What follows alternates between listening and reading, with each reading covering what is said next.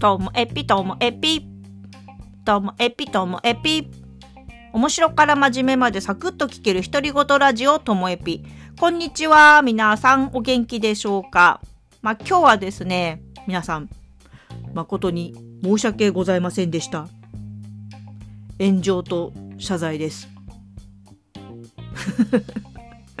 いや、なんか、あの、ともえぴが、もし、めっちゃ人気番組だったら、炎上してたのかもしれないっていうご指摘をリスナー様にいただきまして、今日はその事情の説明をしたいと思います。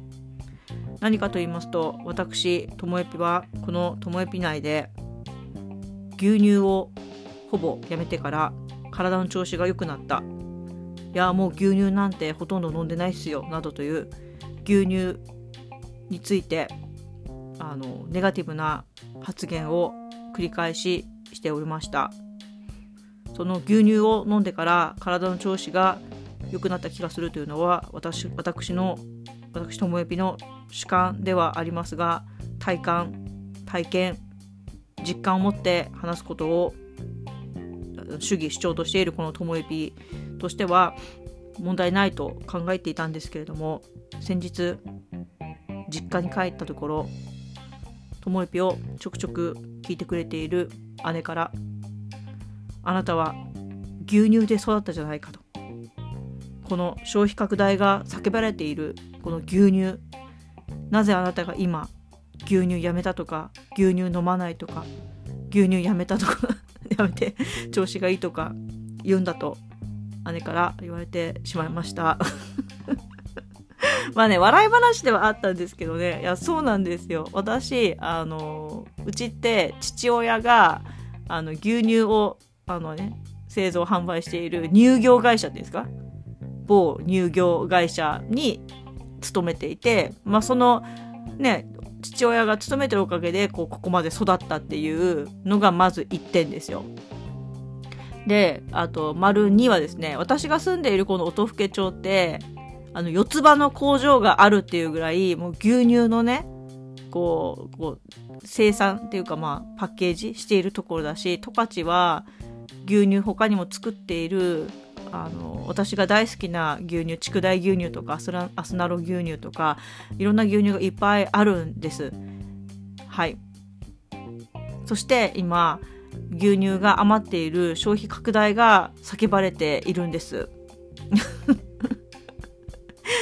で、あの、そんな中なのに、私が、あの、ともえぴで堂々と牛乳やめたとか飲まないとか少なくなったとかっていうのはどうなんだっていうふうに姉から言われまして。しかもですね、あの、親戚にはそういう、あの、酪農関係の、あの、機械の会社に、あの、勤めている方もいらっしゃったりとか、あと、あの、ボードゲーム兄さんは酪農家さんだったり、酪農がこんなに身近にあるんですよ。すごいですよね、そう考えたら。父さんは乳業会社だし、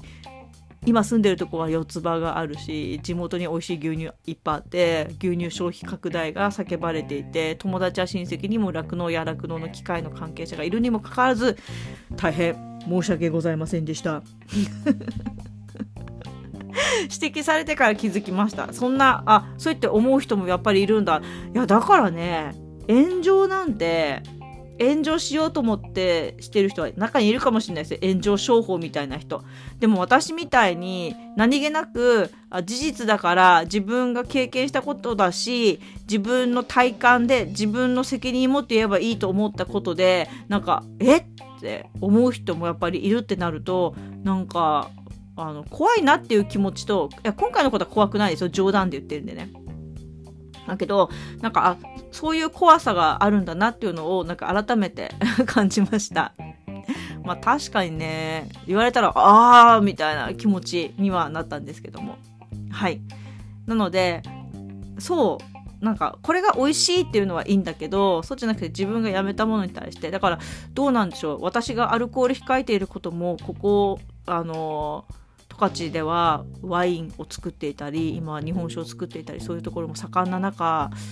申し訳ないでしょうかね。いやでもまあいいです。あの本当にあのこの間も池田のワイン場で買ってきたワインまだ飲まずに楽しみに取ってあるのもあるし壁運蔵で買ったお酒は早速ちびちび飲んでますし全く飲んでないわけではないので、やそう考えるとつくづくポッドキャストはこれはともえぴは一人で勝手に企画して出演して編集してやって友達に聞けって強制して まあだからその程度で良かったのかなっていうふうには思っています。あの、えー今度のねイベント500回記念のイベント案内してますけどもそれもねあのー、ありありますよっていう他にいやあなたリスナーだから来ますよねみたいな感じでもう強制的にあの来てよねっていうお誘いのメッセージも送ったりしてるんですけれども本当にずうずしいね私 勝手に始めて、はい、勝手に祝えって言ってみんなに言ってるそんな感じなんですけどもいやはい大変申し訳ございませんでした。今日も最後までお聴きいただきましてありがとうございました。さようなら。